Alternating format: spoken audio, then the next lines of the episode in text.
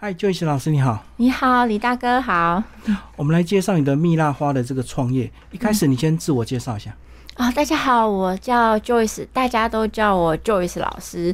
然后，呃，我经营华趣这个手手工造坊这个教室呢，已经是迈入第十年了。嗯，对。那早期呢，我的教室呢是从教学手工皂开始，然后还有著名的韩式菊花，然后包括现在流行的刮刀花，以及就是我最也很非常拿手的蜜蜡花，跟花相关的艺术。在我的教室都可以看得到。嗯嗯，好，但是我们先从你早期的职场，你本来是做什么的？啊，其实我本来是做行销企划，我本来是在高雄的呃一联集团是做行销企划的。嗯嗯，对。那后来什么原因让你开始玩这些手作？我觉得可能是工作也压力大，然后在工前一个工作也五年了。那我本身也很喜欢烘焙啊，做一些手做的东西，也很喜欢到处上课。后来就一头就栽进了那个手工皂的那个皂海里面。对，可是，一开始的收入应该不成比例吧？哦，对，一开始当然本来的正职，我本来跟跟当然跟我本来正职有有落差的。后来为什么可以取代变成我的正职工作？是其实我后来做。手工皂的时候，嗯，我也是有教学，也有在做贩售。那我会后来就生意越来越好，嗯，因为亲朋好友也会跟我买，然后也有学生想要请我开始教他们打造，对。然后慢慢我就有制定一个计划表，就说，嗯，我要怎么样才能够原原离开我原来的职场，就是。其实我的先生也给我非常好的建议，他说：“呃，不要轻易的离开你的工作，因为其实我原本的工作也蛮好的，对。然后，呃，我就是有收入，只要每个月收入呢都能够跟我的本来的薪水是一样的，超过六个月以上。”我的先生说，那时候我才可以离职。哦，他帮你定目标？对，他帮我定目标。因为其实我觉得这是一个比较安全的，因为那时候我们才刚结婚。嗯，呃，我觉得一个家里的一个经济的一个稳定也是蛮重要的。嗯，后来因为我有达到目标，那时候我还是高雄跟。台南两边每天开车到高雄去上班，嗯，那哎，刚好因为我也自己开了教室了，以后发现说，我也可以在台南就好好的工作，就不用每天这么奔波，嗯，然后我就一路就是开启，十年前就这样子开启了我的教学之旅。哦，就当你兴趣慢慢可以变成正职收入之后，你也不想这样来回两地奔波工作，就把这个兴趣当做正职。对，嗯。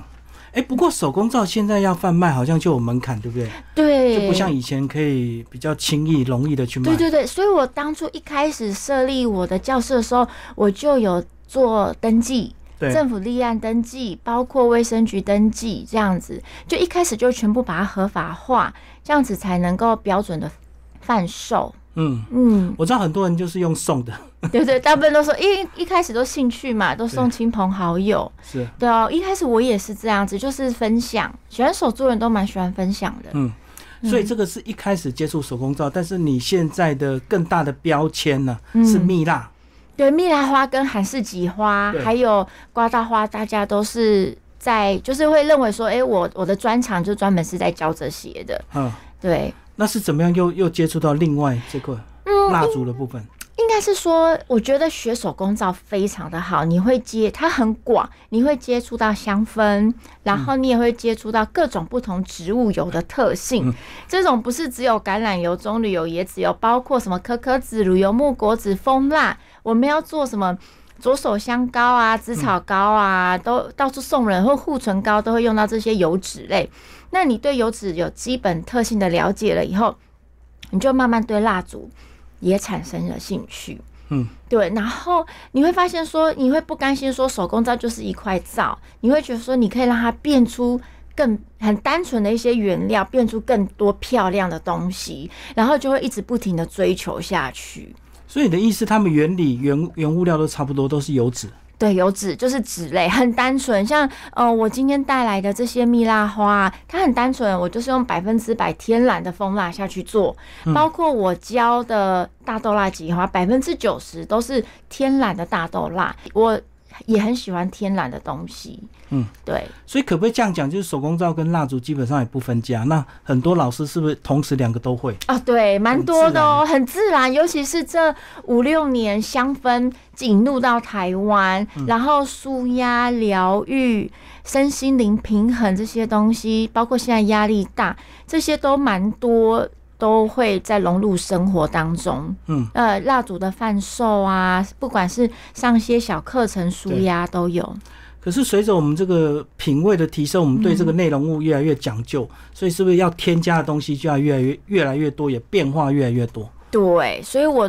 都比较特别强调说，尽量是用天然的精油。如果是自己闻的话，尽量不要用使用到香精的部分，因为香精其实在我们日常生活当中就是充斥的。从你可能每天用的保养品、化妆品，到你沐浴的洗沐浴乳、洗发精都有，嗯，或是其到其他空间的一些清洁用品，也都会有香氛的问题。所以怎么加就是它的技术，对不对？对，不是滴两滴就好。呃，比例啊，温度啊，有没有调香那个味道能不能够很持久啊？这些都是我都都学从课程当中都可以学到的知识。对，因为我早期有接触一些手工皂，然后我都觉得是是不是什么东西，你想加什么就丢进去，融一融就好就变那个味道。也是可以，但是你就是那个反应会不一样。嗯，对，要你要看全部都丢进去，闻起来是好好闻的。洗起来是舒服的，那种感觉都不一样。好，我们刚刚讲的是你在台南就开始做这个行业，但是你现在是在新竹定居。对对对，我现在在竹北。对啊，怎么样移动到竹北？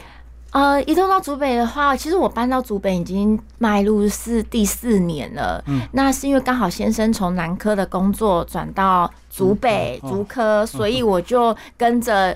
先生一起到了主新竹，然后我觉得对我比较没有太大的差别，是因为可能我住的地方离高铁站非常近，然后我一直都是培养的学生，就是海海外的学生也蛮多的，包括就学生交通很方便，坐高铁来找我也很方便。嗯，要不然以前在台南，我可能每个月都要去台北很多次教课、跑教室，那。现在的话，就是我在竹北，大家就是可以从南部或者是北部直接来竹北找我。我们来讲这个两地区域性的一个差别，好不好？你觉得你的学生，台南的学生跟竹北的学生有什么差别？哇，这个问题问的实在是太好了。我觉得，呃，北部的学生比较偏向于，就是他想要体验，他想要放松，他可能要舒压。对。但是南部的学生的话，他就说，他今天学了这个一技之长，他可能需要当成他第第一一技之长贩售，或者是教教学，对，也也是有，嗯。嗯，他基本的这个目的不同了，有些人就是为了要去当做工作，有些人就是单纯的体验就好，工作压力，对，或者是说，哎，他可能是呃跟花艺有关的。他是花艺师，或是他是美甲师，他会特别来学我这一门艺术，是因为他觉得他可以从中领悟到些什么。其实我们还蛮多老师会来跟我学，或是学校的烘焙老师来学，就是说他可以互相运用。嗯，对你刚刚讲到一些美业，他想学这个，可能他就想说，我在工作是在操作客人的时候，可以点个什么东西，对，香氛啊，香对，包括一些调色的技巧，因为大部分来上我课的学生都蛮喜欢我的颜色，所以他会想说，哎，这个风格是他喜欢的，他想来看一下这个老师的风格，他想来看一下这个老师的教室，他是怎么样教学。有时候他并不是要来。呃，上这门课马上要去教学赚钱，他只是想要领受一些不一样的感受。嗯，所以这样讲，你们的教学方式就不一样，对不对？对，其实职业班跟业余班、体验班不一样。对对对，我们但是我都把大家用成证照班的方式在教。对啊，那。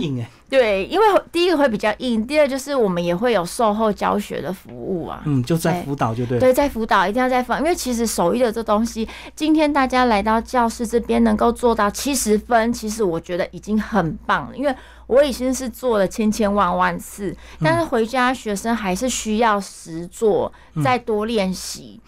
然后有什么问题的话，都是可以随时跟老师保持联系的。所以这样讲，是不是只要配方正确，基本上成功率都会很高？只要用你这个调整出来的配方，没错。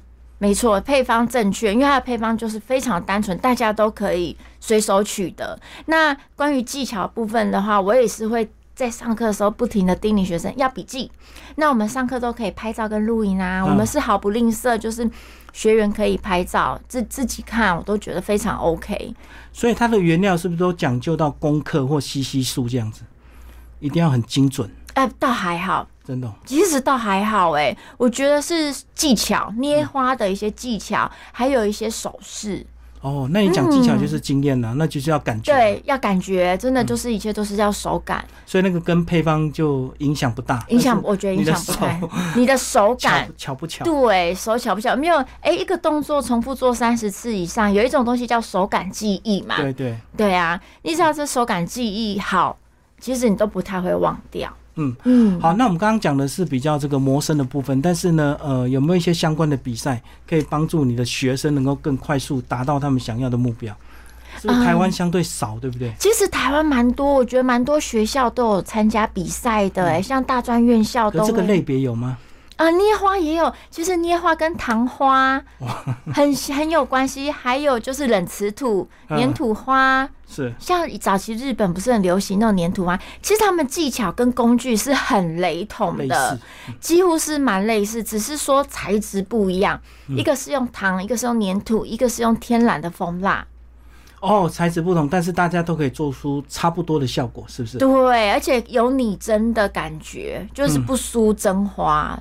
对，就是有些像用蜜蜡花的，喜欢蜜蜡花的学生会，因为可能鲜花跟布雕花没有办法满足他了，因为它是本来就有的东西。那手捏花就是从无到有，从花瓣一瓣瓣赶出来，再组装。有人就是追求这种从无到有的感觉，就能享受那种成就感，对对？对对对，嗯嗯。好，那就一老师呢，这个历年来总共出了三本相关的书。那刚刚我们在画面上也看得到，那是不是请老师呃从第一本开始来帮我们介绍？哦，好哦，这本是我第一本的大豆蜡几花。那大豆蜡几花，我我一直很喜欢天然的材质。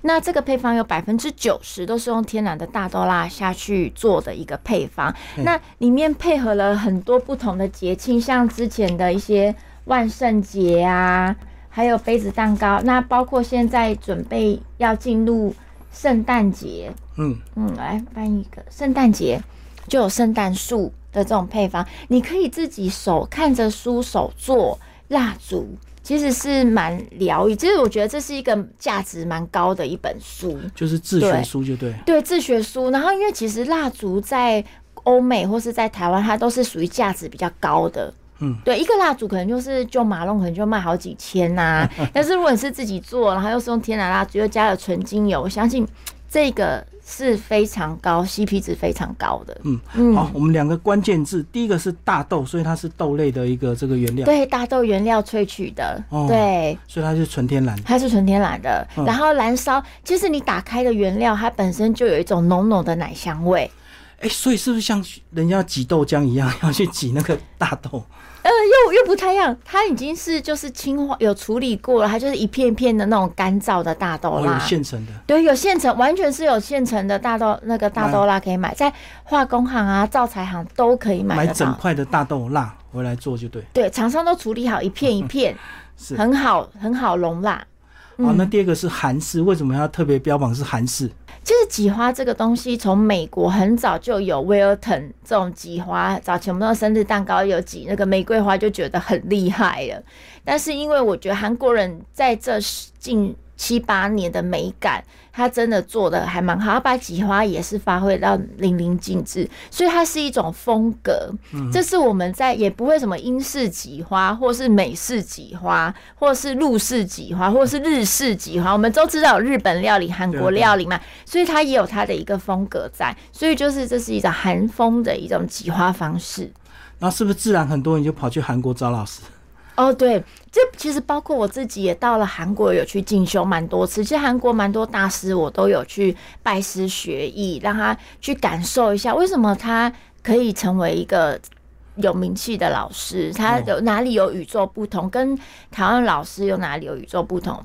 所以韩式就是一个非常有名的流派，就对，对，就是一个风格，哦对，是。嗯。好，那我们来介绍第二本书。呃，这是我的第二本书《蜜蜡花》。其实我蛮引以为傲，就是可以出这本书，因为在台湾很早期比较少人教蜜蜡花。我在七六七年前教的时候，的确是比较少。那我也非常的看重这个材质，因为它也是属于天然的蜡烛的一个材料。嗯，那它随手可得，成本也低，真的就是纯凭你的技术来如何把花做到一个拟真的一个程度。嗯对，所以里面的步骤讲解的也非常的详细。嗯，嗯，蜜蜡的成本不会比大豆蜡高吗？蜜蜡的成本可以虽然高那么一点点，但是因为它的花瓣非常的薄，而且它所有的材料都可以回收，嗯，然后非常的耐用，是它可塑性很强。哦，所以你捏完之后不喜欢还可以回收重捏。对，我不喜欢回收重捏，或是哎、我今天没有做完，我我隔到下个礼拜做也可以。蜡起蜂蜡不太会坏，我今年没有做，明天融一融还是可以用。嗯，嗯，除非你把它点燃，对，你就是把它烧掉，就是就没有了。嗯等一下我们也可以点点看。所以它在制制作上的技巧会不会比大豆蜡比较难，我觉得更精细？是不是？嗯、我觉得每一个人的瓶颈都不太一样。我觉得挤花的话，是你挤顺手，哦，你花就一一朵玫瑰花很快就一分钟就出来了。但是如果是蜂蜡的蜂蜜蜡花，最快的话就是说十五分钟或是二十分钟一朵。嗯，对，就是做完一朵花，像我们做完这样子一朵的玫瑰花，差不多是十五到二十分钟就一朵。哦，一个是用手，一个是用挤的。对，一个是花嘴挤，一个是手捏的方式，但是因为捏花的真实成分又更高，嗯，呃，泥真程度又更高。哦，所以各有不同的难度。各有不同难度，我觉得是完全是看学生个人的手感。嗯嗯，好，它除了标榜是纯天然之外，那它点燃之后对我们人体是不是也有一些什么帮助啊？像我们的精油那些，其实我觉得只要是点蜡烛，它就本身就有除臭跟除湿，反而是这些添加的精油或是香氛呢，都只是附加的一个价值。你只要点，像有些厕所比较潮湿或比较有味道，你只要点蜡烛二十分钟到三十分，它就可以除臭了。因为它在燃烧空气中的臭氧会排挤新鲜的空气进来，所以这跟有没有加香味其实都没有太大关系耶。那如果点拜拜的蜡烛可以吗？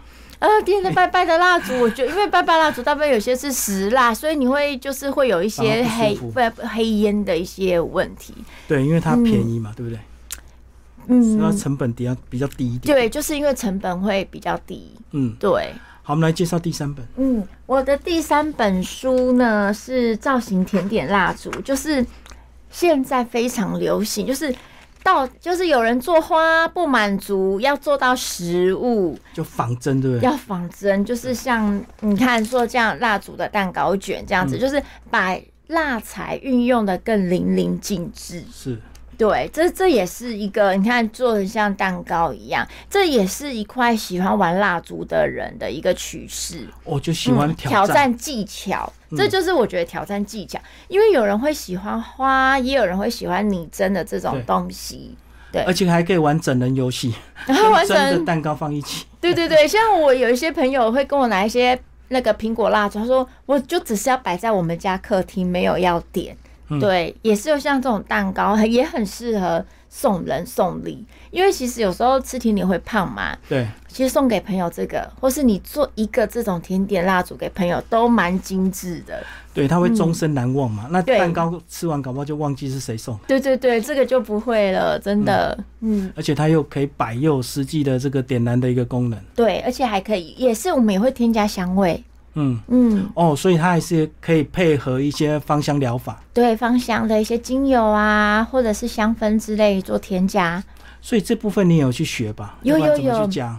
呃，其实我自己的教室也有开美国 NAHA 的证照，芳疗师证照课。因为其实从手工皂这个行业可以学习非常多。因为当初我在做手工皂，有些人有皮干性肌肤湿疹，哦，对，那个对啊，会长异位性皮肤炎。其实不只是油脂，精油的添加也很重要。嗯，但是精油添加也不是随便添加，如果有人有蚕豆症怎么办？嗯。所以有些婴幼儿不太适合，小 baby 有不太适合加的精油，所以我觉得它的知识面可以很广，但是如果你要在细入深，其实是非常多的。哦，对，所以有些特殊的皮肤，它就是要克制化的。对，然后包括我现在做的这些蜡烛，有些香味。呃，有些人的特别不喜欢香茅的味道，嗯，但是香茅有人就觉得很提振，对，但有些香茅好就臭臭，他觉得晕了，他就会想吐，对。那有些人有压力的话，我们就可以多点一些像薰衣草啊、佛手柑啊，有提振的效果。那有呼吸道不好的，我们就可以用那个尤加利啊、柠檬啊，做一些呼吸道的一些净化。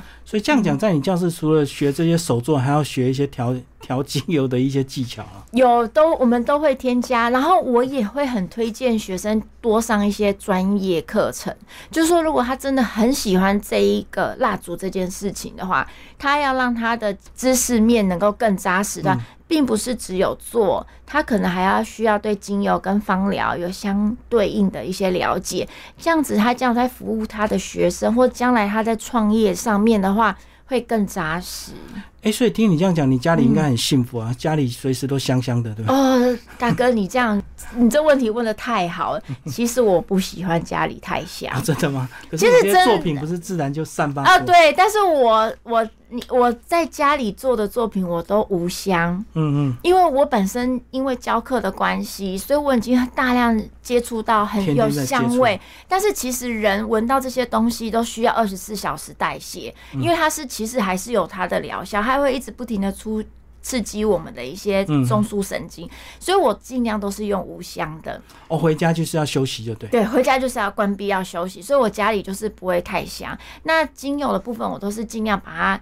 存放起来，不要暴露在空气当中。哦，在空气中，它就慢慢会它会挥发，会挥发，对，它会挥发，它也是会挥发。所以我觉得人可以，就是有些女生就是她天天都要喷香水，但是我觉得其实有时候要让身体休息一下。嗯，是因为其实有时候我在教课一整天也会嗅觉麻痹。对，但是你出去一下再进来，说啊，原来教室现在是这个味道。嗯。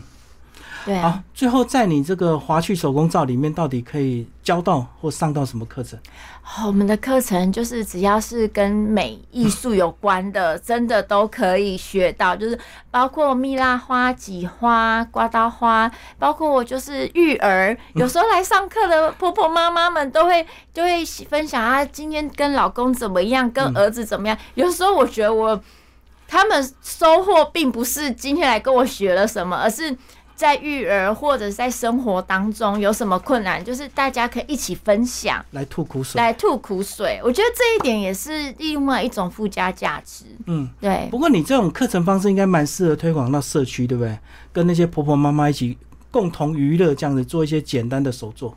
呃，很欢迎，就是婆婆妈妈一起来参加。但是我觉得，就是现在的人的觉知啊，就是说。他有没有体察说他有需求，他需要有舒压？通常来愿意来上课说他有觉知，有体察说嗯，他需要有一个管道。对。但是有些婆婆妈妈们，她可能就是在忙忙碌碌的生活当中，她不知道她自己需要什么。嗯。也有是是这样子的，所以来找我上课的这些学员们，就是非常知道说嗯，他快不行了。像有些学生就说。啊，老师，我快不行，我一定要找你去上一下课，他才会觉得比较舒服，就是跳脱另外一种环境。嗯，那都是一天可以完成吗？呃，我们有一天完成的，然后也有连续三天的证书课。哦，一个作品要不要做很很久的一段时间呢？呃，像这样子的一朵呃蜜蜡花的蜡烛啊，这样子一朵的话，差不多两个小时。嗯，二，两个小时。那个要熟练吧？